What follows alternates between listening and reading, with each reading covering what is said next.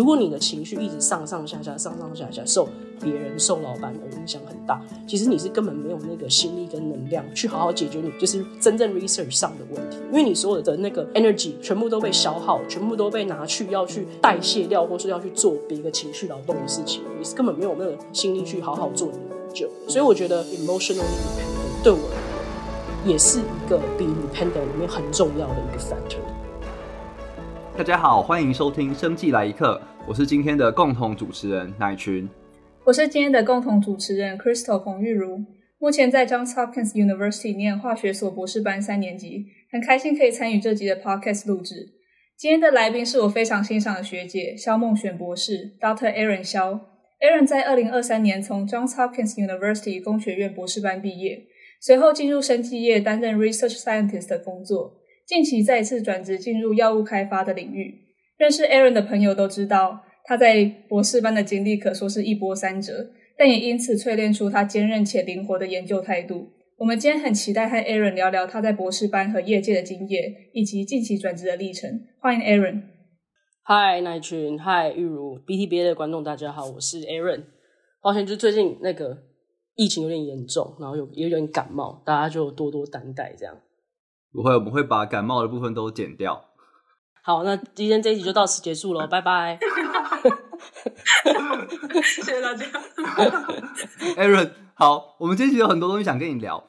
Crystal 刚刚讲了，我们讲到博士班的一些历程，然后还有到业界，因为你有一个很特别的经历，就是其实你的业界第一份工作，你主动的，就是很快的结束它，这个我觉得算是相当特别。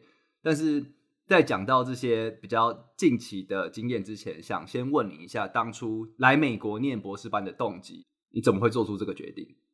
当时的决定是非常非常的 naive，我觉得，呃，很多人可能听完都会觉得，哈，就这样子。因为其实认识我人都知道，其实我蛮 E 的，就是我的性格很外向，然后我从头到尾没有想过要做 research scientist。我我其实之前因为我的那个大学跟我的 master 都是在清大化工念。那我以前就是会觉得说啊，硕班毕业之后就出去工作，然后赶快赚钱这样。我会想象研究室哦，好孤独哦，一个人闷在那边要念那么多书，到底要干嘛？有赚比较多钱吗？好像也没有。那我干嘛要去？对的，你的想象听起来蛮正确的。啊，对啊，完全正确。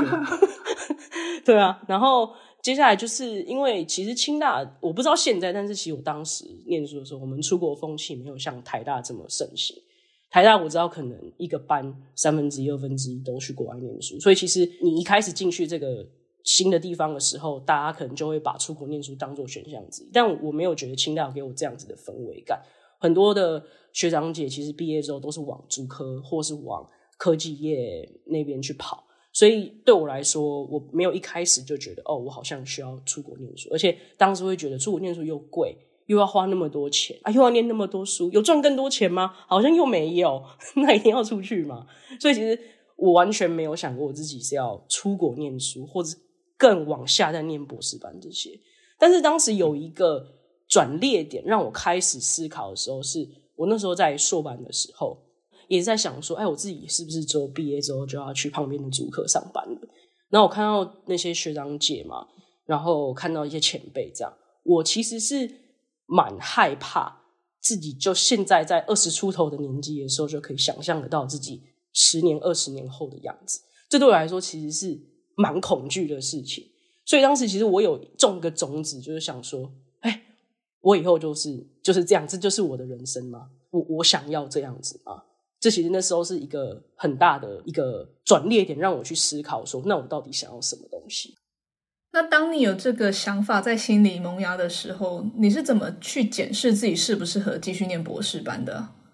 我那时候硕班的老师，他不是一个注重学术、特别注重学术上研究能量的人，他其实是希望学生有更多空间，然后也许可以往业界走出不一样的路的一个老板。这样，所以其实虽然说我们那时候只是硕班，然后可能 maybe 走一年半两年的时间在做。research，可是他其实已经让每一个人自己扛一个计划，然后你有很大的空间可以去探索你想要做什么。even 很天马行空的想法，他也都觉得说，哦，那你想做你就去试试看。你提 proposal 的时候，比起这东西能不能发 paper，这东西 data 怎么样，他会更重视就是说你的 idea 是什么，那你要怎么执行它。所以在他这样 training 的训练之下，他给我们很大的空间，让我可以自己天马行空，可以自己去 explore。然后我就会发现，其实啊，我还蛮喜欢自己这样 explore。我知道有些人会觉得说，哇，那这样子你都不知道你会往哪里走啊？你这样不会觉得很 insecure 吗？但我还其实蛮喜欢这种感觉的。然后同时之间，我也会发现说，哦，好，我还蛮喜欢问为什么。看到一些不懂的现象，或者是呃我没有办法理解事情的时候，我会真的一直去想说，诶，为什么？为什么会这样？我要怎么去理解这件事情？呃，理解这样的现象之后，怎样可以应用到我接下来的研究上？就是我其实是蛮有好奇心的一个人。我发现这个也许是一个蛮特别的特质。所以其实正当我自己在很迷茫，说，诶，主科是不是就是未来我想要走人生的时候，我其实同时之间也在探索。自己没有想过另外一种的可能性，这样。那你后来真正决定要念博士班的动机是什么？我觉得我真的非常幸运，就是我自己在这样子就是 in a dilemma 的时候，然后我刚刚好，刚刚我们系上呢，就是来了一个 MIT 回来的一个老师，那他是我另外一个很重要的贵人。他当时其实，在 MIT 博士班毕业之后，他就拿到麦肯锡的工作，但他有他自己想要的教育理念，所以他回来教书这样。然后，因为他当时开的课是 biomaterials，跟我做研究其实有相关。刚好我在一次 office hour，我们就聊到我的研究，然后我就跟他阐述一下我遇到的问题啊，然后跟他聊天这样。聊天的尾声，我要离开的时候，他突然就问我说：“哎、你有没有想要出国念博班？”我就觉得说：“哈，出国念博班，听到博班这两个字就是又穷又累。”然后我就觉得，我我就觉得说：“啊。”我要出国念博班，这样又穷又累的路是我想要走的路吗？对，然后我就跟他说：“哎、我不知道我适不适合走研究这条路，因为我的印象当中，走进研究领域好像就不知道为什么就会变得很孤独，往很深的地方走，可是又不知道往下走之后你会遇到什么东西，我怕我根本没办法回头，我出不来，你知道吗？”他就说：“哇，你怎么对于这件事情有这么深的一个刻板印象？”这样，他就 他就说，对，然后他就说，出国念博班其实这是两件事情的加成嘛。去美国跟念博班这样，他说 PhD 是他觉得是培养每一个人 independent 的能力，这样。那你要培养 independent 能力很重要，就是你的思想嘛。然后你有没有想过，就是说，他说像你这样子虽然喜欢跟人交流，但你有没有想过，其实念博班也是培养你跟别人做 communication 的能力，只是。在 science 呃 scientific communication 上更着重一些。我说什么意思？他说你要想哦，就是你去念博班的时候，你会培养很多 critical thinking 的能力，因为你的题目就你自己最了解嘛，所以你必须去想说，我要怎样去理解我的研究领域的东西，他们最重要的问题是什么？那我跟别人差异化的地方在哪边？我要怎样去说服别人我的方法？是可行的。我要怎样去告诉别人说我在意的问题是重要的？那为了要能阐述这些东西，你要怎么样用 analytical 的方式，用数据拿出来，跟客观的呃理论把它拿出来去说服别人？这其实是非常重视你逻辑思考还有沟通能力的一个过程。那除此之外，就是国外因为人很多嘛，然后不同人种也很多，你会有很多的 workshop，你有很多 conference 的机会，甚至你有很多 happy hour 可以参加。他跟我说法是说，you got a you got a chance to meet so many different people。他说你可以认识好多不同的人，在不同专业地方。你不只要用他们的语言跟他们解释你的领域的东西，你也必须换个换个角度去思考，就是说我在不同的专业领域上面，我要怎么听他们的问题？我要怎样可以培养自己跨领域，然后去理解别人研究的问题的能力？这样，他说这些东西。这是你五六年的 training 的结晶。那这些你所获得的 skill set，其实在好多业界地方都需要。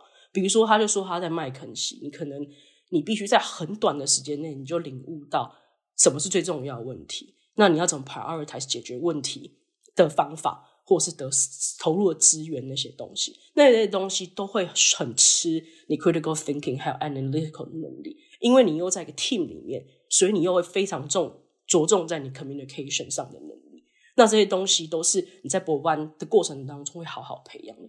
所以他跟我讲的想法是，你出国念博班，并不是只是关在自己门里面，然后一直在做研究。其实你需要花很多时间去理解别人，理解自己，然后把你自己的 idea 推销给别人。哇，然后我就被说服了。然后他就说，而且 worst case，博班学校会帮你付学费嘛，还会给你呃 stipend，就是一些呃微薄的一些生活费嘛。然后最差的状况就是，如果你真的真的很不喜欢这个过程，那不了你就拿硕士班走人，你根本也没亏到，因为你也没付学费，他们有给你钱。我想一想，嗯、哇，真的是猛拉甘塞口，我就觉得听起来好像哇，好像可以培养很多技能，好像可以认识很多人，然后又还可以就是给我钱，那到底 what to lose？然后我所以，所以我就觉得哇，好，我被推销成功了，好像非常有挑战性，好像很好玩，而且他跟我讲的是说，你要想你去国外，你现在可以预见你会遇到什么挑战吗？我想一想。好像有一些挑战是可以想到的，可是我好像没有办法想象五六年会变成什么样子。他就说：“Exactly，那这就不就是你想要的吗？你就是想要一个你不知道自己未来会在哪里，可是很有挑战性的事情。”我就觉得哇，他真的打到我痛点了。我说：“Yeah yeah yeah，OK OK OK，我完全就被收买了。”然后我就好，以下这个决定之后，然后可能下礼拜就开始准备考试的东西。那个时候是你硕士班第几年？已经第二年了。大概硕二的 maybe 三四月的时候了，呀，那已经快结束了，我天哪！对啊，就是已经快结束的时候，然后我就下下定这个决心，然后就哦，OK，好好好，那我要出国念书所以就很 naive 啊，因为我从头到尾没有想过说，你看那个老师从头到尾没有跟我说出国念博班你要准备什么，会遇到很多很多困难什么，完全没讲，他只是一直在说服我叫我出国念书，然后我就觉得哇，听起来没有一样是错的啊，那为什么？为什么？为什么不试试看这样？对啊，我当初也有一个大学老师跟我说：“别人付你钱，你还不出不去出国玩一玩一趟吗？” 就是也是听起来很棒，这样很 promising。那你后来这么晚决才决定要念博士班，你有做什么样的准备吗？我觉得就跟大家一样，就是托福嘛，GRE 该考试要考一考。然后我觉得我自己很幸运的是，我这么短的时间内做决定要出国。然后我跟我的指导老师，还有刚那位 MIT 回来的教授讨论完之后，哇，他们就非常 supportive。我指导老师就是开始疯狂 send 给我各种 conference 的资讯，去美国的，他也让我去报欧若，然后台湾的也让我报好几个 poster 跟欧若这样。然后那时候 MIT 老师非常好，就是比如说我接待国外学者来的机会，他就跟我老板直接讲说：“哦，我需要借用一下 Aaron，我们今天有哪一哪个国外学者要来，他要跟我一起 host。”哇，真的是贵人哎！那贵人呢？然后所以他就我就是，他就常常就把我抓去哪边哪边哪边 host，哪边哪边哪边 host。然后有时候甚至他自己没有空的时候，他就会 text 我说：“Can you do me a big favor？” 他就说：“你可以帮我去哪边哪边哪边，带他们去咖啡厅跟他们聊天，host 一下吗？”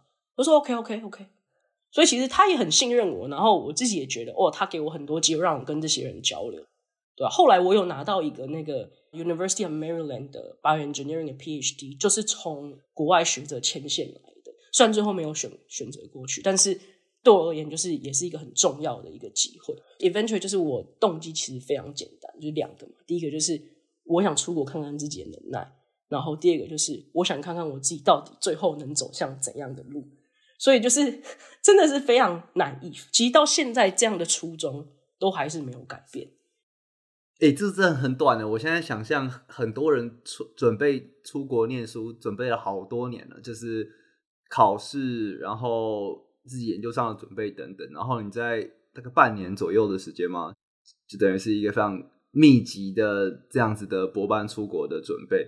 那你那时候心态是什么？就是听起来很忙啊。那你怎么你怎么在那么短的时间内做好这些准备，然后你也申请到很好的 program？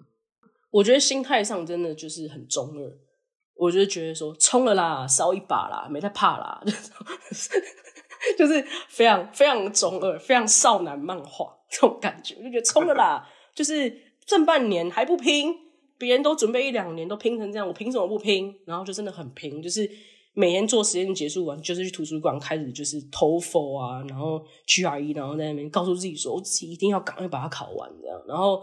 我觉得研究上的东西，真的就真的是我真的遇到，就是我老板还有贵人嘛，他们就给我很多机会这样，然后老板也非常好，就是比如说 poster 的东西，就帮我好好的改 presentation 也都帮我好好的修，然后我实验上的那伙伴学长姐都非常 supportive，因为我们实验室其实真的没什么出国念书的人，然后他们听到我要出国，每个人都忙起来帮我，大家都说啊，你需要我帮你看什么事，你跟我说，所以我就觉得我真的这真的运气非常好，我就遇到非常 supportive 的一群人，然后有点像，虽然是我自己要出，但有点像是一帮人推着我往前走的感觉，我真的是运气非常非常好。全村的希望，后来就是申请上了 Hopkins，然后你就到了 Baltimore。那可不可以再跟我们聊一下你到美国之后一开始的经验怎么样？有想象中这样子，就是诶，学校付你钱，然后自己做事情，然后有很多新的挑战，这样子吗？我觉得这，如果你可以下音效，你应该要下一个音效，就那种哒哒哒哒。就是因为一开始真的太 bright 了，然后太真的太像，你不觉得很像那种真的是那种少男热血漫画，就是这样就出国嘛？一来的时候当然也是很 excited 嘛，那就是我觉得就是因为毕竟我没有对出国念博班这件事情像别人准备的这么周全，然后对于我可能会经历到什么挑战，我其实没有那么明确的想象，就是这样出来混的，你就一定要还嘛。第一个。对我来说，最大的震撼教育其实就是找指导教授这一块。我们的系上它没有 rotation 的制度，我们系上很特别，就是我们一到之后呢，系上会给你大概两个月的时间，他会先把呃今年有开缺的老师召集来，那他们就会给一个 presentation，他就会给你一两个月的时间，然后让你去那些实验室跟那些老师啊或者是学生互动。参加他们的那个 lab meeting 啊，多多了解他们实验室的氛围啊，然后 vibe 那些东西，大概有两个月的时间。那两个月时间结束之后呢，我们称为一个 matching process，就是你可以选择三个你有兴趣的老师排序一二三，那老师也可以选择三个他想要学生排序一二三。系上说他们是一个很公平的 matching 制度，老师不知道你开一二三是开谁。但其实你现在想想，怎么可能不知道？对啊，其实就是，其实就是就是一个 black box 嘛。然后老师就是反正看这些名单之后，然后老师来选的。那当时我本来已经跟一个老师先谈好了，就是我们双方都已经有一个共识，就是可能会做什么 project。然后他也请我把它摆第一顺位这样子。那我们都已经说好了。结果呢，我记得那时候是二零一七十二月二十三号晚上。我收到一个 email 说：“啊，你离开学校了吗？如果你还没有离开，能不能在明天来我的办公室一趟？我们需要聊一下你选老师的结果。”我心里想说：“该不会就十二月二十四号那个圣诞夜那一天，刮大雪，学校冷得要死，然后很滑地很滑，我就一个人这样子，那种走很小步路，然后顶着那个风。”然后去到那个办公室，老师就说：“哎，那个你的老师没有拿到那个 tenure，他要离开学校，那你要重选老师啊？不是啊，我就把其他老师摆二三啊，那些二三的老师都已经有他们的学生了，那我要找谁？呃，我根本就其实找不太到人。那就算找到了，他们也会保持着一个心态，就是哎呦，啊你把我摆后面的顺位啊，现在还要来求我。”这种这种感觉，所以西藏是有说，那如果那个西藏如果没有特别多的机会的话，你可能就要自己去外面找，explore other opportunities。它的用词是这样，you might need to explore other opportunities outside of the department。那我那时候心想说，都十月二十四了，你在跟我开玩笑吗？对啊，啊，那时候怎么可能有人在学校？所以等于是。这一就开启了一趟我需要开始找老师的旅程，这样子。那个时候系上有跟你说好说，譬如说给你多久时间去找，然后找的领域跟系上要多相关，或是有有一些细节嘛？就是 like explore other opportunities，听起来超模糊的。就是你后来怎么跟他们理清这些事情？对，我觉得。一开始就没有搞懂美国人讲话方，其实美国人讲话很多时候都蛮模糊的。一开始他们就说：“哦，你你 you gotta explore other opportunities。”那我想说啊，那我的那个学费学系上会帮我付嘛？如果你找到老师之后，老师会一起分担嘛？还有那个零零用钱是老师给嘛？啊，那我现在这样子，你给我多少时间？我该不会要自己付钱吧？所以当时其实也很担心。然后我我也问他们说，那这样子我要在多久内找到？他们也不给我一个时间线点，他们也不想拉太久，但他们觉得给太前面好像又不 make sense，所以他们也很模糊。然后是真的，我自己出去外面开始寄信之后，就发现说，其他系的很多老师会希望我做 rotation。这个 rotation 呢，最 general 是希望我做在三个月时间，可是我不可能做那么长时间，所以我就需要跟他们 negotiate，等于是我要先摸清楚说，比外面找老师的游戏规则是什么，我再回来跟我的系上谈说，这是他们的规则，我需要这样这样这样时间，你能不能给我？在这段时间内，你能不能给我？然后你能不能 financially support 我？所以是要用这样的方式去跟他们谈判，他们才会坐下来跟你谈。啊，这个真的是你突然就开始进入这种冲刺模式，哎，就是冲刺了半年到美国，可能平静一点点，然后又开始下一个阶段的冲刺，然后你要搞清楚你们系的规则，然后搞清楚外系，而且可能还不止一个系的规则，然后然后跟系上谈判，拿到一些你的你的自己至少保障，你还可以留着，然后自己出钱的话，我觉得可能就回去呢，真的很贵，所以很密集啊。对啊，我觉得，我觉得真的，所以我就说，就是突然，本来从一个很 bright，就是艳阳高照，然后突然一来，哇，真的是风云变色，半年内就风云变色，然后就想说，天哪，怎么会这样子？然后那时候我也有跟，嗯、呃，我之前在台湾的那些贵人老师们聊，他们就说，It's fine, you're gonna be fine, it's okay。那时候我就心想说，什么 OK？不然你来啊，怎样 OK？是一个大打击，而且还是在圣诞夜前夕。现在的确回去看的时候，当然会觉得说，It's okay, you're gonna be fine。如果我现在遇到一个唯一的人这样跟我讲，我也会这样跟他说。但我当时应该就会觉得什么 fine 什么 fine，你你那你来啊，你那么厉害，你来 fine。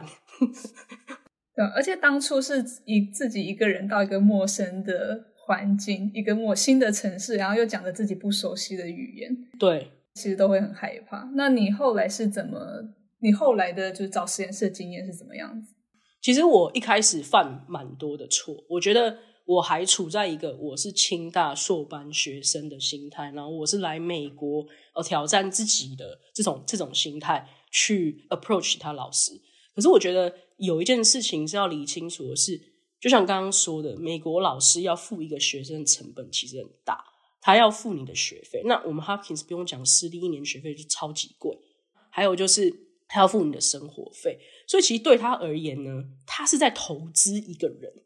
所以你在投资一个人呢，我们我们如果是用太学生的心态去想说，哎呀，老师要春风化雨，老师要有那种儒家思想把我带起来，那是不太可能的。我觉得这边比较多的感觉是在商言商，我们就是雇佣关系。尤其是当我去外面找机会，就是医学院的地方的时候，更是这种感觉。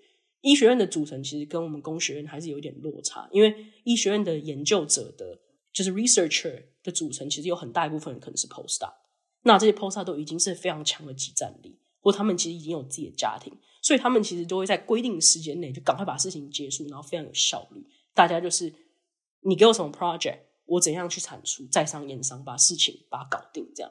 但是工学院我觉得还是有一部分感觉比较像是学生。然后我们要去培养这些学生，要给他们犯错机会，要给他们学习机会，这样。所以当时我的心态还是放在一个很学生的心态，然后去外面，尤其是医学院找老师的时候，就会碰的一鼻一一鼻子灰这样子。我其实就会觉得说，啊，我在台湾的机会都嘛很多。你去台湾那些找老师的时候，你只要心态够积极，表现得够积极，其实老师都愿意给你机会嘛。就觉得哦，你是一个很积极的学生，来来来，我们给你机会做这些研究，这样子。对，然后我当时第一个犯的错就是，我当时找前大概两一两个老师的时候，我都会很积极的说明说，哎，我遇到了一个很惨的事情，我的老师没有拿到 tenure，他要离开了，哇，你们能不能帮帮我？那，你想当然了，就是说，当然他们不会在你面前拒绝你，因为你的情境不容许他们讲出一些太 harsh 的话。可是他们要收你吗？如果要收你，我怎么可能因为你的经验好像很惨来收你？但是还是要看到你的能力嘛。对啊，那如果你的专业没有跟我们对口的话，我要怎么样帮助你？所以其实一开始的时候，我是碰了蛮多的灰的，就是寄信也没有有很好的回复率，然后就算跟那些 potential 的 PI meeting 的时候，我好像也没有到得到很积极的回复，这样，所以我后来就回头过来想，这样子的 approach 的方式是不是应该要调整？我就后来就发现说，哦，我不能一直把自己摆在一个是学生受害者的角色，因为这样子我就不能够最大化的去把自己推销给那些老板，我还是必须去思考说，我自己的经验，我自己的潜力在哪边，那跟他们的 research area 要怎么样 map 在一起。所以我其实花很多时间在重新写信，跟那些老师约时间之后，我就去想我要怎么样聊，我的 introduction 要怎么样让他们感觉是哦，这个学生遇到困难，但他好像值得给我们拉一把，他好像是一个有 potential 的人，我应该要给他机会让他做 rotation，然后并并且在聊完之后，我应该要怎么样去 follow up。得到这些更多资讯之后，我怎么样再回去跟系上谈说，好，我最后跟哪些哪些老师老师谈，我需要多久的时间？你能不能给我这样的时间跟这样的资源，让我去做 rotation？这样，所以后来谈成的结果就是，系上给我整个一下的时间，包括暑假，然后让我去跟三个老师做 rotation。我有一个问题，嗯，因为你一开始。当然，你现在我们来看，你一开始写信的方法的确就是不是这个文化上不是不是很符合我们比较认知的美国的实验室招生的文化。但是，一开始可能前几封实验室的这个联络的信不太顺利之后，你刚刚提到你你发现到你这样写不太对，我很好奇你怎么发现的？因为其实很多人在这种时候会卡住，诶，就是说你做了一个你用了一个方法做一件事情，不管是什么，然后你得到的结果不是很好。那有时候你会觉得说，哎、我是不是记得不够多，所以我应该要记两百间实验室，或者说你就开始抱怨说，哎，这个地方真的很冷漠啊，就是一个无情的地方。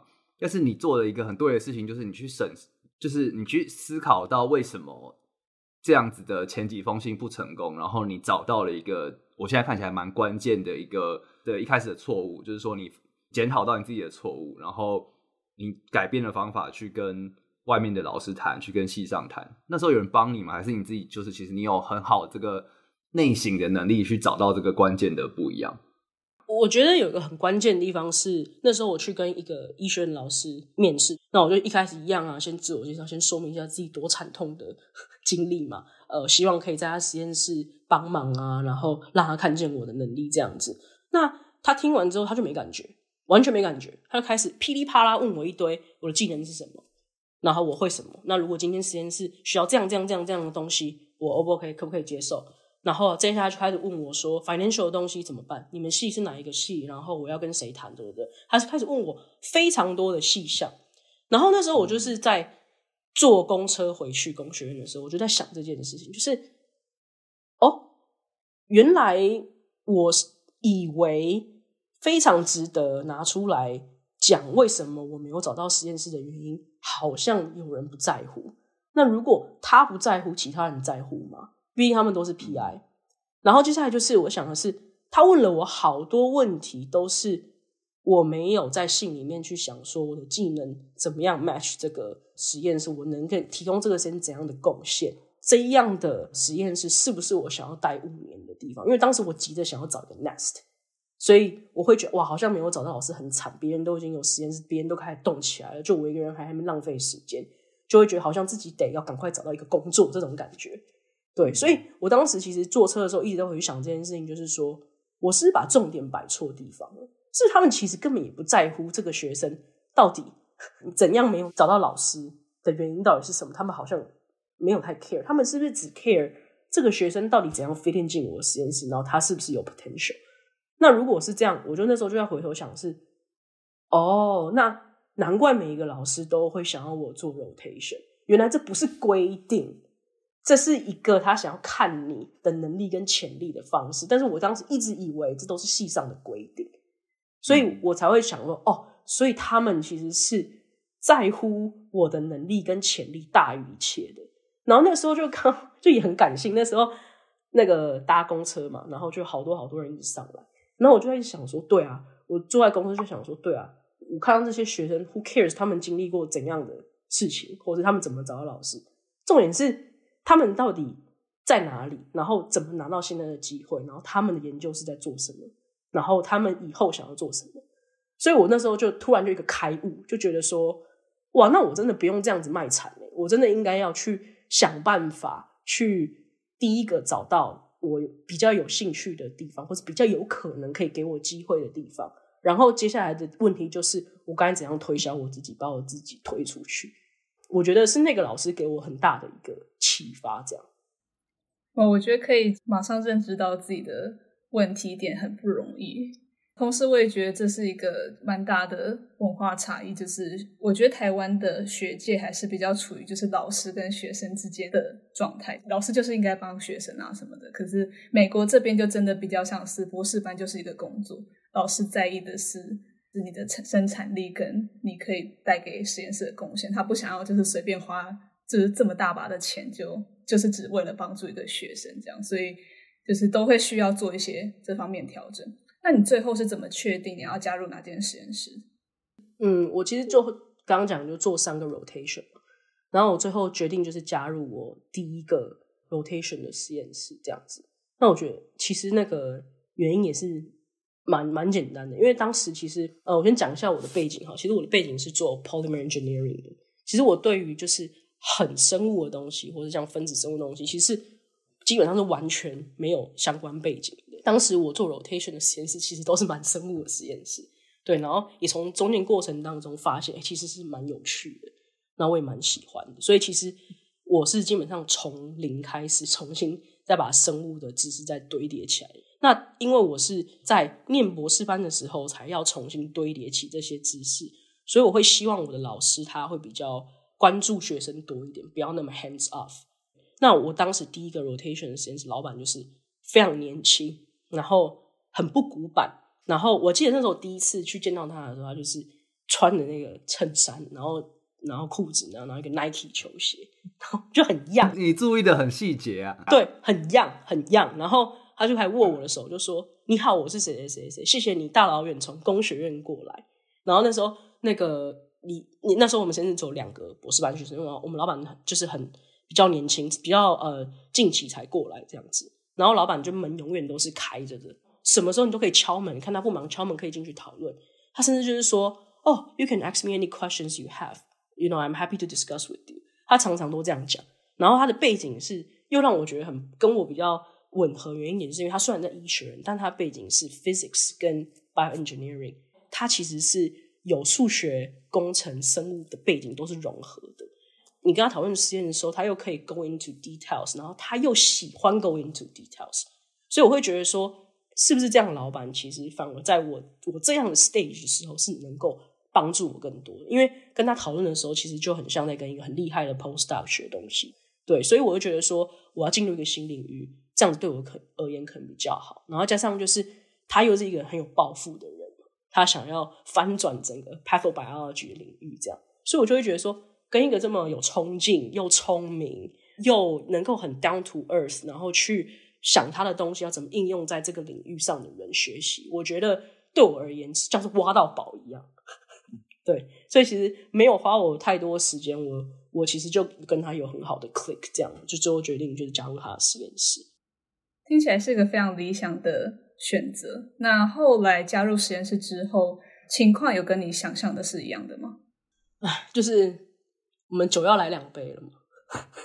第二个噔噔要出来了吗？第二个那个灯呢要出来了，就是当然就是我的确是有获得我自己当时想要的东西，因为我的确也有给也有很好的跟老板讨论很多 scientific 的 detail，然后我有受到我觉得啊蛮、呃、intense 的 training 这样子。但我之后加入之后，我发现一点就是其实老板的情绪没有到非常稳定。这是以前我没有经历过，因为以前我硕班老板他情绪非常稳定，然后他是一个，因为他就是年纪年资比较高了，所以他每件事情他都可以很淡然的去看待这样子。那我老板他比较没有没有办法这样，那我也会发现说我自己的情绪常常被 manipulate。其实会被 manipulate 就代表就是他当然情绪不稳定是一个点，那我自己一定也有一些点才会被 manipulate 嘛。我觉得最大的点就是。我觉得我很想要获得老板的认同，因为我的背景不是这些分身的背景这样子。那当时其实也有其他 rotation student 在做 rotation 这样，可是老板拒绝他们，然后选择我，那我就会觉得哇，我真的不能让你失望诶，我一定要去证明说，哦，this is the right pick，就要让老板有这样子的感觉，因为我非常的急于获得认同，然后也很没有自信。可是，可是我老板他偏偏在当时，今年他改变比较多了，在当时就是一个非常不会夸奖人，而且 very very very picky 的人。我可以大概讲一下，就是可能很简单的 daily life，就是我们每一周会有一个 one on one meeting。那还有一个呃 subgroup meeting，这样，老板在我 one on one meeting 的时候就会说：“哦，我真的不知道你在讲什么。”他说：“你你你你要你要 be scientific 啊，你要 be precise 啊，你这样讲我怎么知道你在说什么？”就他不会去想说：“哦，这个学生可能是一个 international student，我要给他多一点空间去表达他要表达。”他不会，他会觉得我在教你，就是我没有因为你是 international student，我就给你宽容的空间，没有。我就是要这样戳你，这样挑战你。那我觉得很多的学生在这样的 stage，就比如说比较没有自信，需要获得呃自信心的时候，你被一直这样戳，其实你是很挫折的。然后你就会觉得哇，那到底要怎样？然后很长，在一个一个小时的 meeting 就被这样戳戳戳戳戳就结束了。你根本就没有讨论到什么东西。然后你的做实验后的结论是什么？然后要怎么样去进行下一个实验都没有很好的讨论。就常常就是在这样的很你来我往的很 intense 的情绪张力当中，就是结束了。一开始的时候也会觉得说啊，老板讨论实验是好事啊。可是后来加进实验之后，发现根本就不一定，因为我们每一周都有 weekly 呃 one on one 的 meeting 嘛，那变成是你其实没有什么太多的容错空间。他下指令，他想要看到什么做什么，你就是一定要做，而且一定要照他的方式做，因为他会 go into experimental detail。细到可能你这个东西导入十倍、一百倍，他都会去问你说你导入几倍，很很夸张。然后甚至他有时候还问我说，就是他看到实验失败的时候，哇，他整个人就开始疯狂的 picky 你，就是开始一直去挑你每一个做实验的次，even 那些次根本就跟你的实验就完全无关。那甚至他还问我说，哦，你知道这个 kit 里面有什么吗？它的成分是什么？你知道吗？那、啊、你回答不出来，那我愣在那想说，kit 的成分我哪知道？回答不出来。他说，你连做实验的原理都没有搞清楚，那你 design 的会 design 的对？可是其实然后什么 design 不断，就照 protocol 跑嘛，对吧？所以其实，但是你要想，那东西都是加成的，你的心里面已经够没有自信了，够希望获得认同了，然后每一周又要被这样轰炸，然后被轰炸的时候，然后我自己也会觉得说，哇，我又被骂了，是不是又我又是我自己很烂？哇，我连这个都不知道，很多时候就是。被逼的压力非常大，而且那个时候我自己又就是 gay 搞，想说啊，早一点把那个助教做完好，然后还要修课，而且那个修课他还不准我去修工学院那边相关的课，他一定要我修医学院那边的课。啊，那医学院那边课我通通都是跟医生在那边，或是医学院的学生在那边修，那就是已经都是很 advanced 的课程啊。可是我又没有背景，所以那时候就修得很痛苦，又常常早上。九点开始上课哦，上到中午，然后好下午去做 TA，TA 完之后晚上回去实验室做实验，然后那时候还没有车，还要打校巴。对，补充一下，补充一下，Hopkins 的工学院跟医学院在不同的校区，那中间有校车可以接着，但是可能 Aaron 那时候老板觉得医学院比较近，你就不用在那边通勤，所以就去修比较难的课。殊不知 Aaron 住住在工学院。对啊，然后他看到那个医学院的老师都是很强的老师。但很强的老师代表他们研究很强，又不代表他很会教。啊，常常一上课一来，就开始讲他那个诺贝尔奖的研究。哇，我哪听得懂啊？我连 PCR 是什么都不知道，我还要在那边重新 Google。然后你在那边跟我讲你诺贝尔奖的研究，我真的快被逼疯了，你知道吗？然后那时候就觉得说，天啊天啊，上课又觉得我自己很烂，然后助教又做得很累，然后做实验，然后又想每天在想的都是说。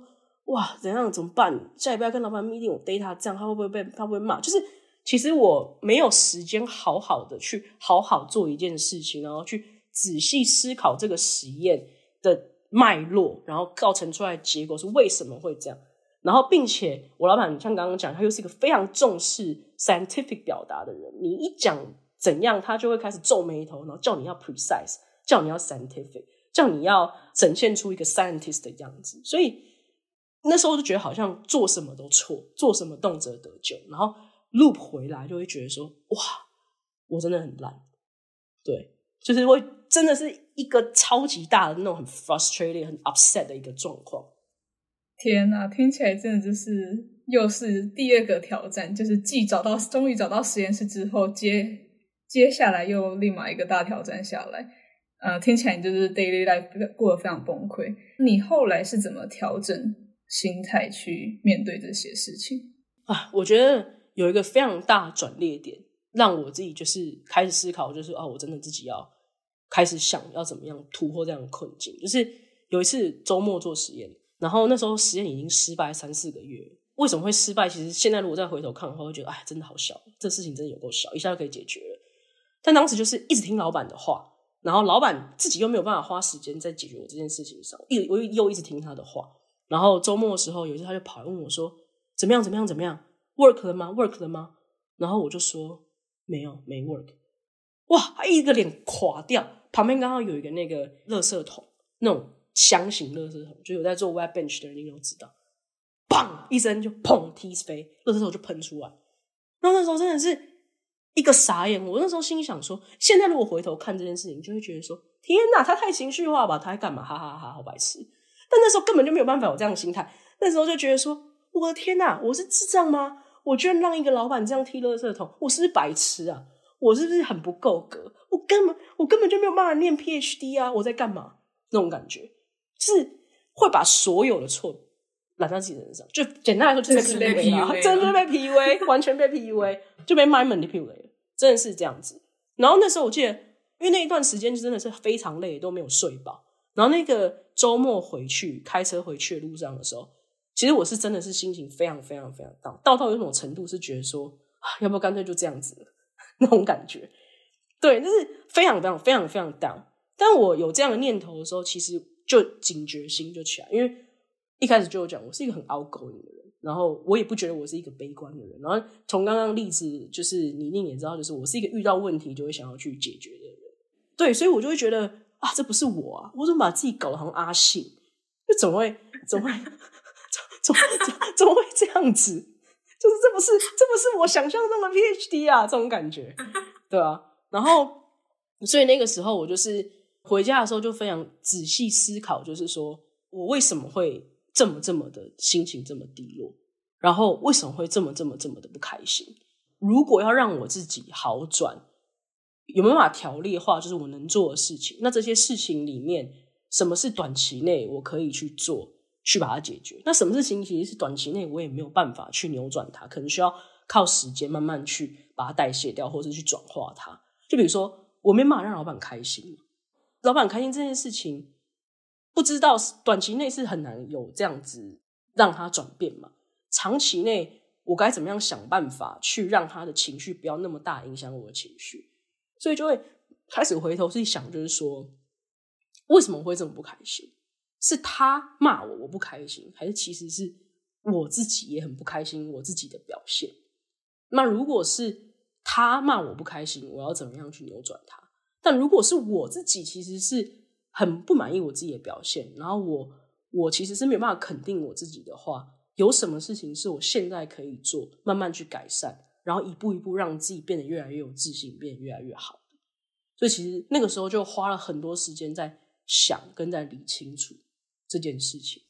那你有没有去寻求外面的帮忙，像是学校的智商资源啊，或是就是你怎么去处理这些情绪？嗯，就像我刚刚讲嘛，其实我自己理清楚，我就没有太特别去找智商帮忙。我花比较多时间再去条列化，就是说有什么地方是我可以去改善的。这样，那我觉得有一个对我自己很有用的方式，就是我找那个 mutual interest。原因就是因为我会不会在意老板对我的评价？我会，因为我还是会想要获得一个有权威性的一个 mentor 或 PI 去认可我的能力嘛。可这件事情的掌控权其实不在我，但我总不可能一直把我开心不开心的这个决定权交交在别人手里，因为这样子我会一直就是一直为了他的开心不开心而去奔奔波忙碌。我觉得这个是完全是本末倒置的事情，所以我就在想说，好，那他最在意什么事情？其实后来就发现，实验实验室里面混得最好的人都不是最会讨老板欢心的人，都是实验做最好的人嘛，或是。成果最好、最显著的人嘛，通常都是这样子。所以其实老板最在意的就是你的能力，还有你能不能把 project 往前推嘛。好，那今天这件事情是不是也是我在意的？是啊，因为我还是想要进步嘛，我就是想要专业能力上有获得好的成长吧。所以我该怎么样去把 project 好好往前推？因为当下的状况会是我每一周根本就没有时间去好好消化我该消化的东西，也没有时间好好的去想我应该要在 meeting 里面跟老板表达什么。每一次 meeting 里面，到底我该给老板的 take away message 是什么？这一次开会的目的是什么？我应该要谈成什么结果？其实我都是进去就就开始很胆战心惊，想说今天会不会又被骂啊？我该怎样让他开心啊？如果每一次的谈话都是这样子的话，是没有好结果的。所以我当时其实很着重在的一个地方是：好，那我要开始去想要怎样列小目标，让把 project 往前推这件事情能够成功。只有这样子有成功之后，我自己想，脑袋中想象的是：好，如果我今天慢慢慢慢这样有成就，我自己也会有成就感。我自己有成就感，我的表达就越来越自信。那老板看到我越来越自信，他可能也会越来越放心，或他可能也会越来越开心。我的想法是这样子，所以当时我，当时我们其实实验室没有什么做 slide 的习惯，因为我老板很喜欢看 raw data，所以我们可能就会 Excel 啊，或是什么数据就直接放上去。但我那时候，我记得我们是每个礼拜三都会有呃 one one meeting 嘛，那我每个礼拜二我就会花很多时间在整理数据，然后很多时间在去想说，好，我这次实验失败。我要怎样表达？我跟他表达这个实验失败结果，我要我要怎么样去跟他说？哦，我已经有解方，然后这个解方是什么？因为他会非常重视这个 data 告诉你什么资讯，然后呃，你要建立什么 hypothesis，你要怎么验证的 hypothesis，或是怎么样去让它 make it work 这样。对，所以我花很多时间做这件事，然后反而降低了很多他要我做的实验。一开始他可能会觉得，哎，为什么你没做？可是当他发现你花很多时间在解读某一些实验，然后他也觉得，OK，这个可能是我们现在的 priority 的时候，他其实也会有一点退让，会觉得 OK，那你先做这件事情。当他看到我自己表达的方式跟在 persuade 他的方式更 scientific，而且更 precise 的时候，他就会相信我，就是我投入了很多时间在这件事情上面，我比他更在乎这个 project。所以其实我觉得。这整趟就是一个 training 下来之后，我会觉得重点就是说，我有没有心态上，我是把自己放在一个哇，我是学生，我想要获得一个老师的认可这种心态，还是我其实就是这个 project leader 啊，我就是一个 project manager，我应该要摆出来的态度是，我是来这里去透过这个 project，然后去学习，然后并且把这 project 往前推的，所以其实我就是一个被雇佣的 project manager。然后我也是一个 pre-scientist，那当然我是学生，所以我会有更多的犯错空间，我可能也没有那么多的 deadline 的压力这样。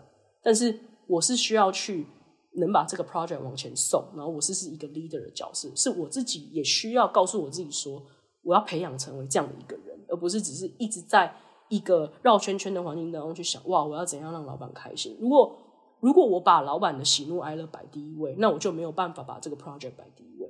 但是其实最重要的是 project，project 好，所有东西才能往前推。简单来说，就是赢球治百病啊。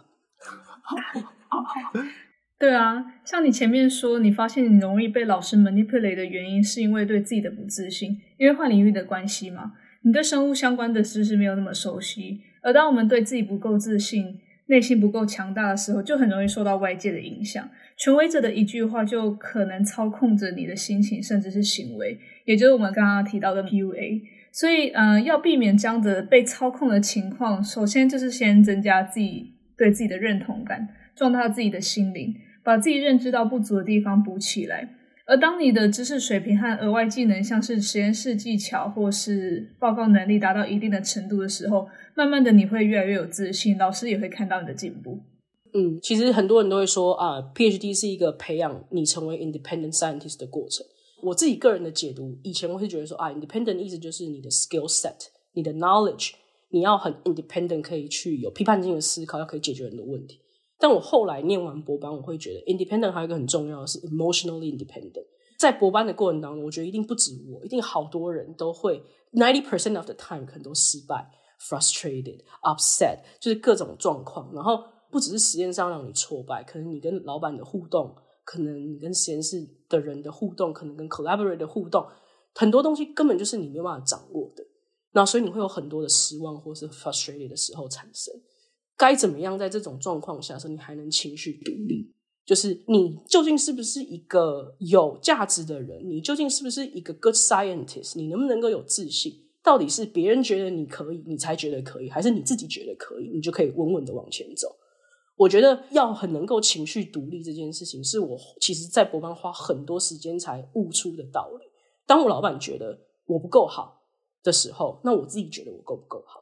或是如果我觉得我不够好，我还能不能够稳下来，跟自己说没关系，这是需要时间的。我给我自己一年的时间，两年的时间慢慢走。我觉得。要能够把心情稳下来，然后去 identify 什么事情现在是重要的，然后怎样把大的 goal 把它切成小的，然后一步一步很稳健的往前走，去达到目标。这对我来说其实是另外一个更重要 independent 能力。然后我也花很多时间才悟得，就是这个道理。没有办法，如果你的情绪一直上上下下、上上下下受。别人受老板而影响很大，其实你是根本没有那个心力跟能量去好好解决你就是真正 research 上的问题，因为你所有的那个 energy 全部都被消耗，全部都被拿去要去代谢掉，或是要去做别个情绪劳动的事情了，你是根本没有那个心力去好好做你的研究的。所以我觉得 emotionally independent 对我而言也是一个 be independent 里面很重要的一个 factor。这样子，我觉得你很厉害的一个点就是你遇到问题的时候都可以嗯。我不知道历程是不是很快啦，可是你终究都可以发现自己的盲点，然后可以找到相对应的修正方法。那这其实，在高压且低自信心的状态下，其实非常不容易。我也发现，在你分享的过程当中，很多时候你是透过过往的生活经验来找出问题的症结点。你之前有用过篮球的例子来解释自信心的不足，可以请你在这边再分享一下吗？很中二的比喻，就是我想过，当时在想说，为什么我会很不开心的时候，其实。我想说是，到底是我自己对我自己不满意，还是是老板骂我，我不开心？那我时候就想象说，那我有没有什么遇过什么状况是，如果别人骂我，其实我也不会觉得不开心，我反而会觉得来啊来啊来啊那种感觉。那就是因为我高中的时候就很真的很真，我高中的时候觉得我应那个篮球很强，我觉得应该是学校里面如果女生的话，女生的话，我觉得我一定是前三名最强。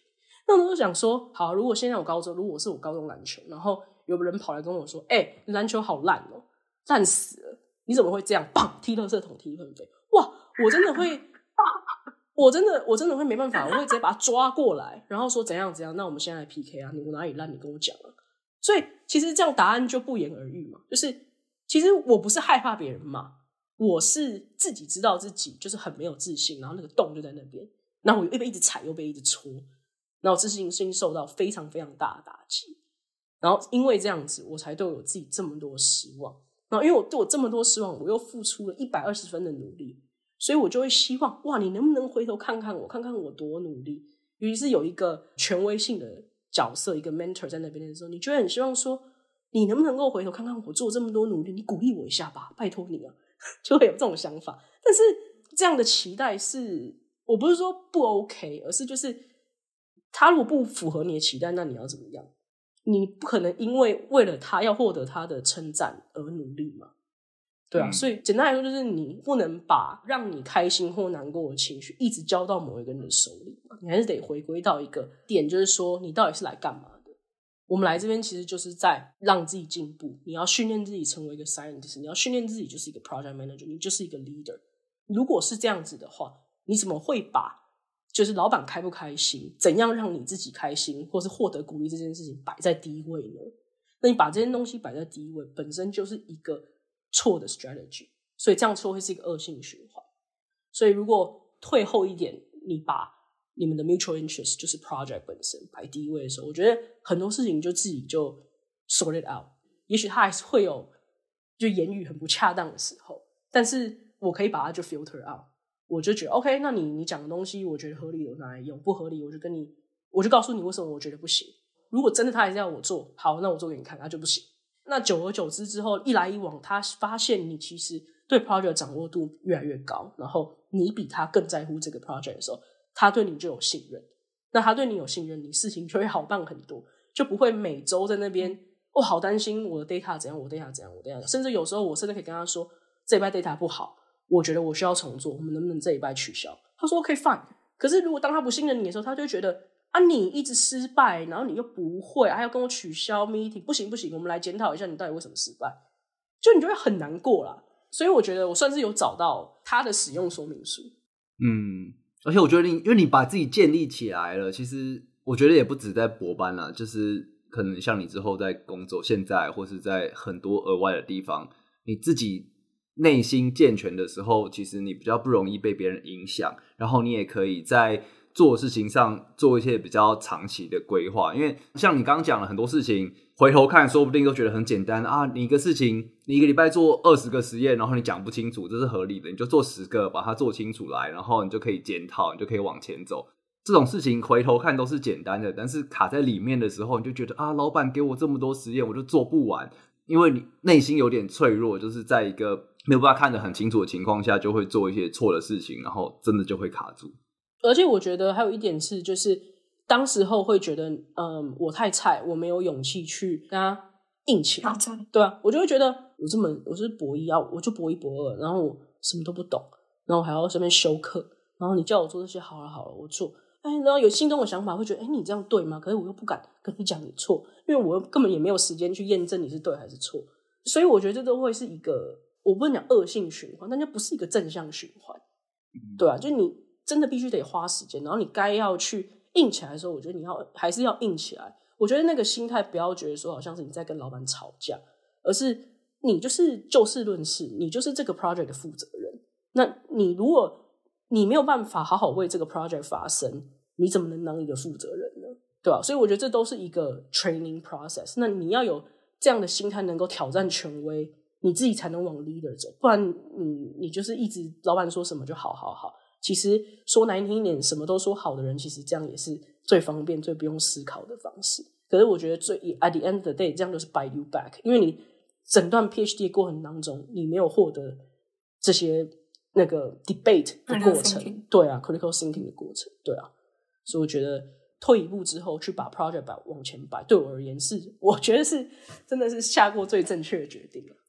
Aaron，谢谢你跟我们分享这些事情。那其实，在今天目前你跟我们讲到说，我们听得出来，你从加入到美国念博班，然后一开始跌跌撞撞，有各种 drama，然后你慢慢的调整自己，然后你去做一些心态上的转变，然后你也觉得说，哎，慢慢独立起来了，变成一个像你说的独立的一个 project manager，然后你可以在不管是技能上，或是说自己的情绪控制上，或是自己对的题目的这个责任感上，都有很大的进步。听起来是个苦尽甘来的故事，所以这样博班接下来就是顺顺的念完了吗？就是我们现在录差不多一个小时嘛，我们的故事的高潮点终于要来，还没有开始吗？还没有，还没有进入高潮，对对对。因为我不知道你们记不记得，刚刚我说我旅美初衷其中一样，其实就是我希望挑战跟知道我的能力跟能耐在哪。我只能说，宇宙听到了我的呼唤。呃，就是我觉得，当我把心态摆正到那个状态的时候，才是刚开始登山的过程。一路爬爬爬爬的过程当中，真的好多度都觉得我好像前进三步就被打下去，前进三步就被打下去，甚至有时候倒退的状况。然后我觉得最大的坎是我可能博士到博六这段一直在想要毕业这段期间。那 为什么会这样讲？原因是因为我觉得第一点是我老板他。常常会拒绝沟通。举个例子，就是因为我的 project 当时在实验室是完全没有人有经验，包括 postdoc 说说老板本身这样。偏偏这个 project 又是在做 drug discovery，就是药物开发相关的 project，所以有很多的未知，很多的 exploration。很多时候，其实我们的 data 会呈现出乎意料的状况，或是我根本无法解释，甚至是做不出来。即便我提出了一些我想要与他讨论的一些 bullet point 或是一些解方的时候。他很常就会在 meeting 里完全情绪性的低落，然后直接说：“哦，I don't know。”两手一摊，就是没有办法讨论。就他很常会因为他的情绪上来而影响到我们在 meeting 讨论的进程。那好，那这样没关系，就算了。我想办法，我再提出一些其他解决办法。但是我觉得最夸张的时候是有一次我提出，我觉得需要重新去检视我们的 platform。然后重新回头看看我们之前的 data 的时候，结果是因为说，我跟他说，我们可以继续讨论这些事情，但是我已经大概博士生博物了。如果要回去检视这样的检检视这样的状况的话，我觉得会影响到我毕业的时程或是 project 的进程。而且我们在这个议题上可能花了非常多时间的，我们需要去讨论一个 alternative 的解放，需要去寻求其他故事线的可能性。就他当下，我记得非常清楚，他就用那个大大的蓝眼睛瞪着我，然后说：“This is why you're here. You need to make it work.” 就是你给我做出来啦，感觉。然后第二点是，我们的 project 其实没有 funding，就是我这个是 drug discovery 的 project，非常烧钱，但是没有 funding，然后老板也没有想要多写 grant 去 cover。所以你可想而知，就是我能做的实验其实很限缩，在很限缩的实验状况下，我还必须找故事线的出路。然后，如果我想要去 explore 多一点，我可能提出说：“诶，这个老板或这个实验室有这样的资源，我们能不能跟他们合作？”很常是不可能，就是他不太想要去跟别人合作，或是找别人的帮忙。这样状况就变成是说，因为我们还是有 weekly meeting 嘛，我每个礼拜开会两次嘛，一次 individual meeting，一次 subgroup meeting。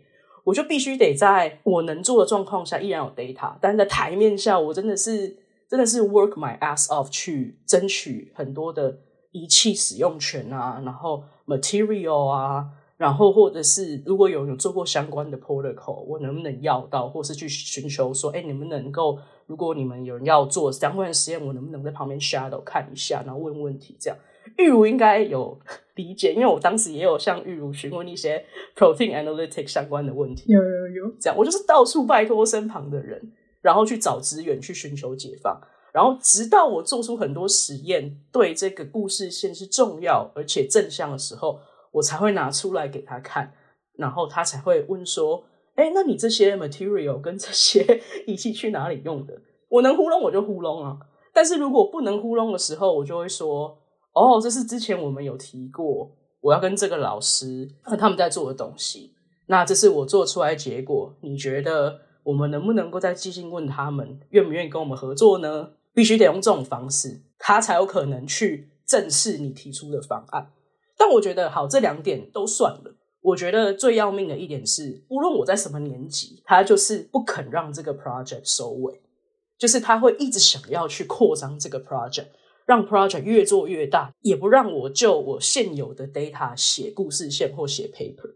即便是我跟他提出我完整的想法，然后我跟他提出我觉得我们可以发到哪些我觉得还不错的期刊，No，Nature Science Cells，一定要这三个，他就是要往这三个去 target。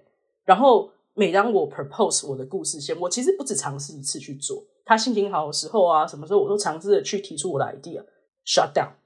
就是没有这个谈论的空间的可能性，所以我真的是在博士博五的状况的时候，大家就可能同才之间开始，大家准备要收尾，然后要毕业。我真的是好几次都会觉得，哦，我的天哪，我真的是跑不动了，精疲力尽。那种时候就是会觉得，就是仪器、实验材料、protocol、人脉都是我在找的。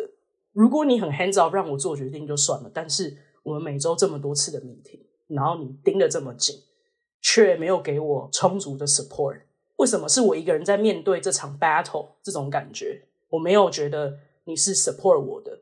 甚至很多时候，他都是当失忆男呐、就是 我们可能 meeting 讨论讨论一个小时，重要的议题讨论一个小时，下一次 meeting 他直接跟你说：“哎，我们弄过这个吗？”我就说：“哎，这是我们讨论一个小时的成果。”他要说：“哇，我忘了。”然后就再提出其他的故事线，我就会觉得哇，我真的已经努力在往上爬，为什么你要一直拿石头把我砸下去的这种感觉？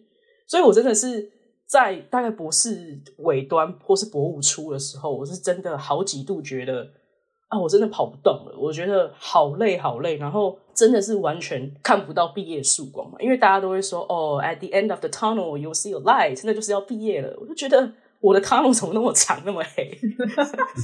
就觉得我是出去啊，这种感觉。天哪，真的好挫折哦！博士班的研究就已经很很 frustrated，然后加上如果你又遇到问题的时候，老师没有办法帮你帮忙你解决，或是提供该有的帮助，而且发表真的是非常看老师。我其实身边也有听到很多例子是。其实他们做的研究也是蛮完善的，可是老师就是硬不让他们发表，就是一直觉得可以更好，可以更好。可是他们的毕业要求就是需要有发 paper 的发表，所以其实有些人到最后可能会因为没有发表，或是老师不让发表而没有办法毕业的情况。那你当时是怎么样在老师不给你该有的 support 之下，跟发表的这个状态下顺利的毕业？你采取什么样的方式？嗯，我会一直就是 stick with 发一个故事线的原因，或是发表原因。就第一点当然是我希望我的 project 就是有一个好的结果。那还有一个很重要原因是，当时我加进 lab 的时候，我老板有明确的跟我说，他希望我们会有一个 good paper。那当时我当然很开心嘛，就很开心。他哦，good paper，我也想要 good paper。那我我怎么知道就是他一定要 shoot for Nature Science Cell 这样？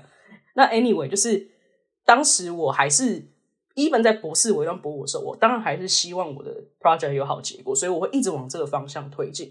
但其实当时就是发生了一件我被私底下夺去作者序的这个事情。其实细节我可能不太方便公开说，但是那一件事情真的是压死我骆驼最后一根稻草。我那时候就是很很失望，然后也很难过。可是我也是因为这件事情，我就真的是下定决心说好。就是无论如何，我这次一定要再次的 step up for myself。我必须去保护我自己，捍卫我自己。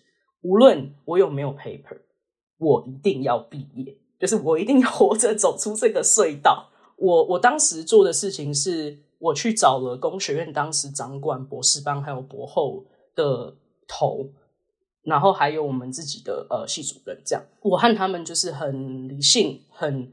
冷静的阐述我遇到的所有状况，还有我所担心我毕不了业的事情。然后我也询问他们说，当有学生有这样子的状况发生的时候，工学院或是我们系上有没有保护学生的机制，或是你们有没有建议我采取什么样的行动可以保护我自己？那当时他们当然就是有提出一些建议我的做法，然后也有提出说书面留存的资料很重要，尤其是 email。他建议我任何重要。对我自己自身利益相关的东西，都需要有书面往来的证明。除此之外，他们也有提供了我一些可以来保护我自己，或是跟老板谈判的筹码。另外一方面的话，就是因为我每一年我们的论文都会有一个，都会有一个一个论文会议嘛。那当时我是去找了两个，我当时我的口味就是我比较信任的口味，然后我也有非常委婉的叙述我可能遇到的情形。因为毕竟他们都是皮孩我也不太好很直截了当说明一些事情。那我却很委婉的提及我的状况。很幸运，他们也有 get 到这个，也有抓到这个球，有接到我的球。的确，他们在我最后一次召开我的论文会议的时候，他们也在 meeting 上就是有 back up 我，就 support 我，然后有让我顺利的能够把这个 project 善终这样子。我好奇你的口味是工学院，呃，是系上的吗？哦，我觉得这问题非常重要。就是我，我当时其实当时我在找那个口味的时候啊，我真的很庆幸，就是我留了我在我们系上留了两个跟我比较好的 PI，或是我比较信任的 PI，另外三个口味当然是我老板他 自己想要找的一些人这样子。因为我是工学，我是那个化工系的嘛，我是生物化工系的，所以我的口味对我影响比较或能保护我的口味，应该是我系上的老师。所以当时那两个老师呢，我都是去找他们，然后跟他们阐述我状况，然后也说，我觉得很重要是也说，我有跟系主任还有工学院的老师打过照面的，那他们也建议我来跟你们聊一聊，然后看有没有什么建议是你们可以提供给我的。那因为我已经找他们的头先聊过了，所以他们也会觉得哇，原来事态可能已经到了这个地步了，那我们可能需要去给你一些支持跟关注。所以我觉得这样子的顺序可能也蛮重要。然后在会议里面，就是我跟工学院院院那个那个头，还有那个我系上的系主任聊的时候，我也问他们说，当我跟这些口尾寄信约 meeting 的时候，我能不能提及我们有聊过？他们也说没有问题，你们可以，你可以把我的名字放上去。所以就是真的也是很幸运，就是他们也愿意提供给我这样子的帮忙跟支持。对啊，而且我觉得其实如果在不同学院的话，教授之间比较少利益冲突，所以就比较敢就是我不能说冲撞，就比较敢，就是提出意见啦。不然，我觉得其实像我们系上的口味，其实其实我们只需要三个口味，包含我们的指导教授，另外两个口味都会是系上的老师。所以在这个情况下，如果你找口味帮忙，大家都是系上的老师，其实大家都很熟悉，而且其实他们都会有一些位阶上的关系，就不太想要惹，就是可能比较 popular 的老师，或是比较年纪比较大的老师。所以在这情况下，其实就很难找口味帮忙。所以我觉得你刚好这个这个状态，加上我觉得工学院好像有你们学院有很完善的一个呃，可以帮助研究生在这方面遇到状况时，可以开一个就是会议，或是有一个专门的委员会去处理。感觉你们这方面做的蛮完善。其实没有诶，其实我们系对学生的保护其实是非常不足的。你知道，像是 neuroscience 或是可能医学院相关的科系，像 neuroscience，我所知道的是，如果你超过六年没有毕业，你需要提供给系上老师需要提供给系上很多 paperwork 跟证明，说为什么你不让这个学生在六年内毕业，是发生什么事情。像是 MD、PhD 的学生也是，就是他们必须得在四五年内完成他们的学位嘛。所以，如果你没有让他们在时间内完成这个学位，让他们去做那个往往就是继续往医院去完成他们的那个医医生 training 的话，他们的系上也会去找老师说，有什么理由你要留这个学生超过四五年吗？请你给我们一个合理的解释。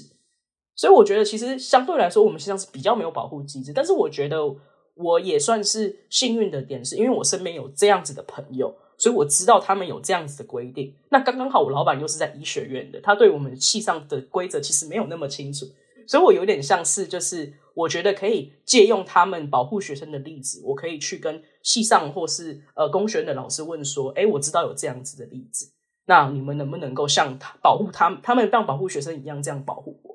所以我觉得多交一些不同系的朋友啊，然后多聊一下你所身处的状况，听听他们的建议，我觉得也蛮重要的。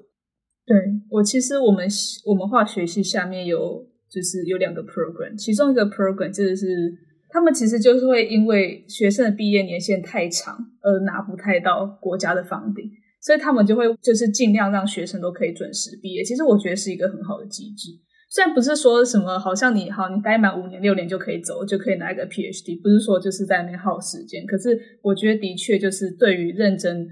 工作的学生来说，这个机制是非常好的。对啊，我觉得就是要有一些保护学生的手段。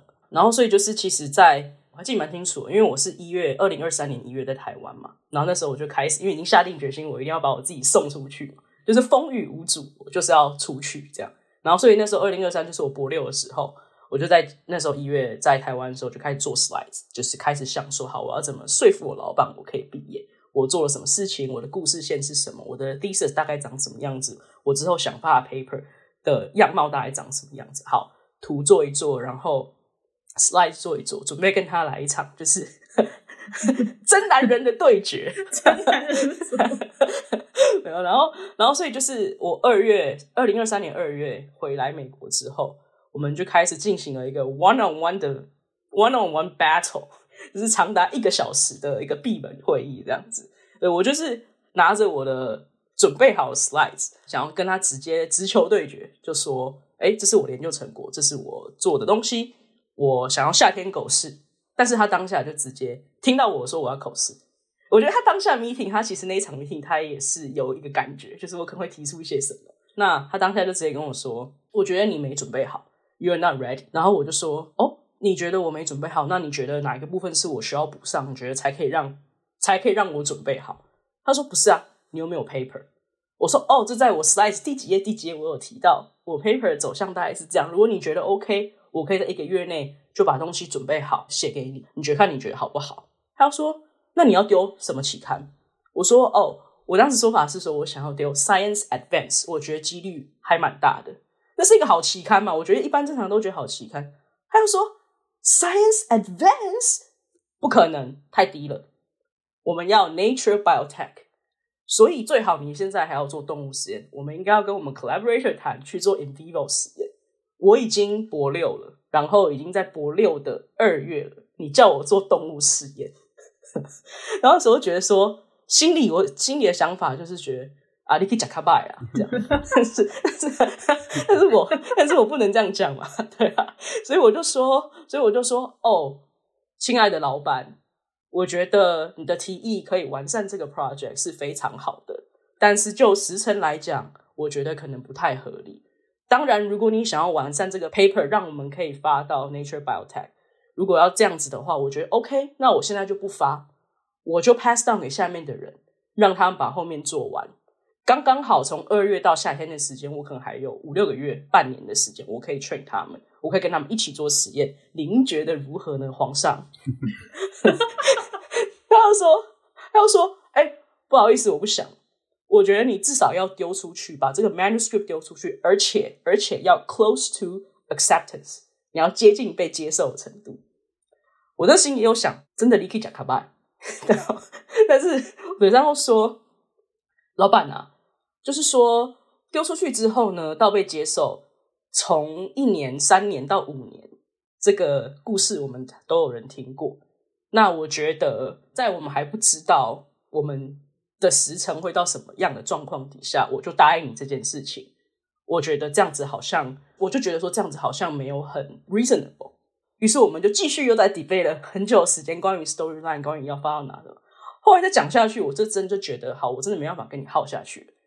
于是我就拿出了杀手锏，就是我当时在跟工学院的那个头还有系主任谈的结果。他们给我一个 promise，就说如果你老板六年不让你毕业，OK，你跟他说我们会介入，我们会需要他提供证明，告诉我们为什么不让你毕业，而且系主任会坐进去你的 committee meeting，实际上去听到底为什么你你不能让这个学生毕业。所以呢，我就跟老板说：“老板啊，是是这样子的，我们现在有个规定哦，就是如果我六年内出不了这个门的话，我们 department head 要坐进来，加入我们的 meeting 里面，然后去影响我们这个 project 的走向。哎呀，我实在是很不想看到这样的事情发生啊！而且这个 paperwork 好多，我觉得要不要我们就在我们两个之间把这个 deal close down 就好？那当然。”你提的故事线都很合理，而且即将我们也要召开最后一次的 committee meeting 喽。Maybe 我们可以把我们的 idea 丢在 committee meeting 里面，跟那些人讨论。您觉得如何呢？然后他听到这个杀手，因为他真的很不想要别人介入这些事情，他自己可能也觉得 他很欢，对。所以他一听到这件事情，他就说：“好吧，那我觉得你夏天先口试，先毕业吧。”是马上就这样讲吗？真的。真的，我一讲完，大概真的三秒钟、五秒钟，他就看着我，然后叹一口气，我说：“好吧，那你先毕业吧。”所以，所以其实我觉得，就是他也知道这是不合理的，可是他就是想要把你最后一滴血榨干，就你懂我意思吗？所以保护自己这件事情也是真的，我觉得在 PhD 就是最后这一段过程当中，我觉得真的是蛮重要的。对啊，所以我就真的是一个月后，然后我就召开了我就是我最后一次的年度会议报告这样子。趁着机会，我一上台那个 meeting，我就很明确跟口尾说：“大家好，这是我们最后一次的 meeting 哦。那我预计可能在六月要想要口试这样子，直接先说出来。然后因为我有跟那些口尾先打过招呼，甚至我跟他们 meeting 的时候，我也有呃拿我做好事，还是跟他们讨论我的故事线，看他们觉得这样子是不是够了。所以他们其实都知道，就是。我其实是足够毕业的，然后所以他们也很给力啦，就是在会议里面的时候，就是帮我一起删掉很多 不必做的事情，比如说什么 mouse work 啊，什么 AI generative model 啊，后面 就把它删掉，然后也再三叮咛我老板说啊，我觉得你要留足够的时间给 Aaron 写论文，因为现在离六月其实只剩三个月时间，他需要 focus 在他的论文，所以我真的也是马不停蹄，就是最后。我觉得三到六月准备口试论文，然后又一起找，然后同时又找到工，又找工作这样子。然后六七月就是留在实验室收尾帮忙，然后七月就离开去工作了这样子。所以这是最后的，真的是从二月到七月这段时间，真的就是蛮密集的在处理很多事情的。但我觉得也真的蛮 intense，但我觉得最后真的也是算蛮圆满的啦。对啊，所以我觉得也算是一个对博班生涯一个蛮好的收尾，也是令人印象深刻。我觉得你一定学到非常非常多的沟通技巧，觉得好佩服你，可以就是这样子当面一对一的应答如流，然后最后得到你想要获得的答案。我觉得也没有说应答如流啦，只能说就是其实我在家里的时候做很多沙盘推演，然后我也有打给实验室的人说：“哎，我决定干这件事情，我们来 brainstorm 一下。当我提出我的想法的时候，我老板可能会问什么问题，我们该怎么回答？所以就是其实也思考了很多他可能会回过来的问题，然后我该怎么样去沉着的不要接这个球。演练了很久了啦。”对，继续继续往前推，对，而且其实这五六年当中，我也跟他交战蛮多次，我其实对他的个性也算理解。那当然，就是他对我的印象是一直都是哦，好像很冷静，表面上看起来面不改色，但我心里其实波涛汹涌，很多的 OS 这样。藏得好，藏得好。对啊，对啊，对啊，我就算是一个圆满的结局了。那最后最后，想要问你说，你这样子历经千辛万苦，终于过关斩将。拿到 PhD 学位了，你一定有非常非常多的心得，就是刚刚也跟我们分享了很多。那想要问你说，你觉得就是两点念博班最重要的心态，给正在念博士班或者即将念博士班的学生来参考一下。嗯，如果是两点的话，我自己会觉得说，当然每个人会根据自己的经历，然后可能会给不同建议。但就我自己越级打怪的经验来看的话，我觉得。我学到第一点很重要，是我觉得一定要对你的 project 还有这个学位，你一定要有 ownership，你要 take ownership。那因为其实博士班本身它是不会赋予我们任何的能力或成长的嘛，所以一切的收获和你获得的东西都是在过程当中你自己去争取而来的。如果可以在这个过程当中展现我们对于 project 还有学位的 ownership，那你自然而然会比较有可能把自己放在一个 project leader。或是一个 scientist 的角色，这样子的话，你也比较容易主动的去思考说，好，我现在是一个 leader，我应该要怎么带领这个 project 前进？我的故事线是什么？我需要用到什么资源？如果我需要帮助的时候，我要怎么寻求帮助？我遇到问题的时候，我要怎么有效的沟通，跟别人沟通这个问题？还有我要怎么分配我的时间去做不同的实验？我觉得你要 take ownership，为这段旅程负责，才有比较大的机会去。最大化自己能学到的事情。第二点是比较 personal，就是针对我自己起起伏伏的这个博班生涯，我觉得对我来说很重要一点是学习跟挫折感共存，保持韧性跟自我鼓励。因为博士班是一个真的很漫长的过程嘛，那你可能会遇到人际关系上的问题，比如说你跟你 PI，你跟你的 collaborator，你跟你的同事，或者是你也会有 project 上很大的挫败。也许你真的真的已经很努力了，可是你。达不到自己或是老板的期待，又可能是说你真的尽力在为这个 project 奔走了，可是你就是推不动，或是你没有办法往你想想要的方向前进。这一个很 frustrated 的过程，可能不是说三五个月内你就能解决的，可能是一个很漫长、很漫长的过程。所以你需要去跟你的挫折感去好好相处，去共存这样子。然后这种时候，就是你在夜深人静的时候，你真的会去想说。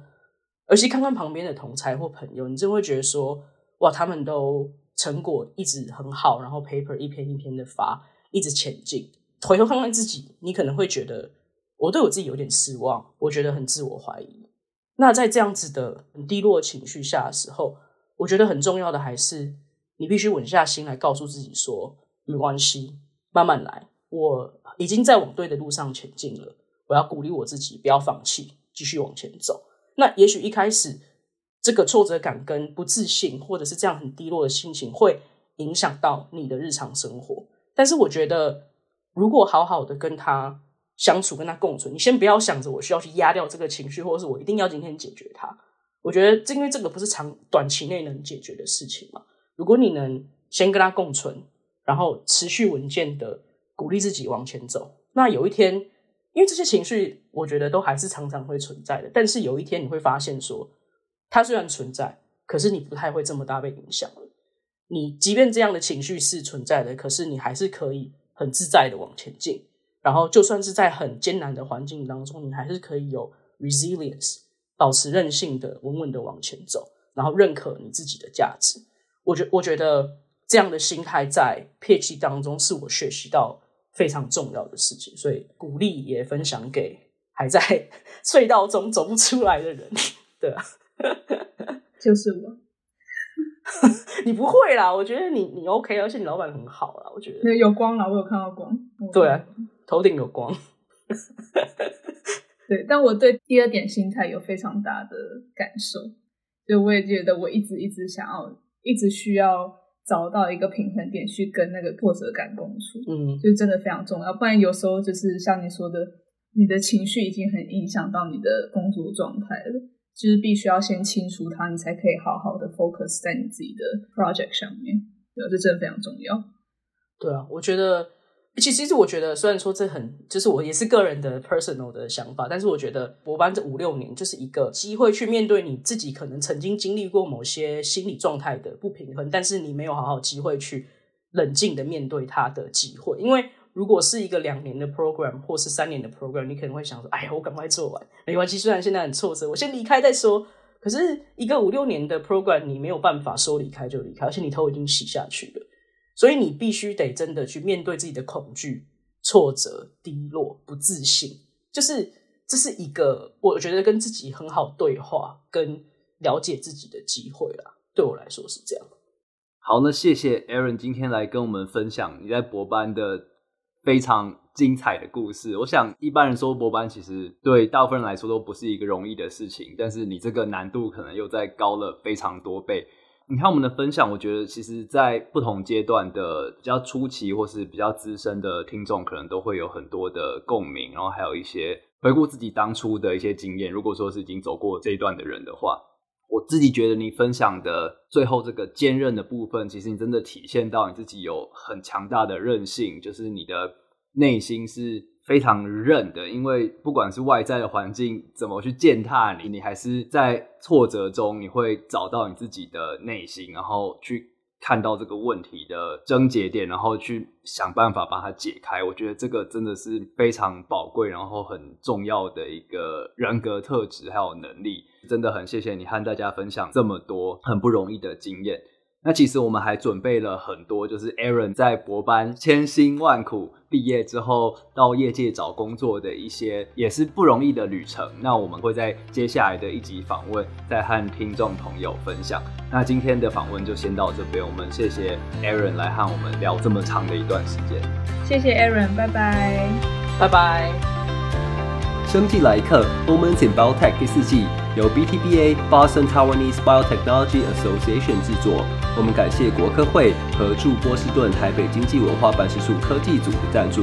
本季主持人有陈乃群、刘俊、许佑田、纪威佑、何义云、Phoebe 蔡涵婷。后制团队包含林茂然、Zoe、刘继秀、洪慧芳、林婉容、吴云云、陈君伟、罗维忠、彭韵如。宣传是罗维忠、Phoebe 蔡涵婷和陈范恩。视觉设计是高世廷。共同制作人是陈乃群和刘俊。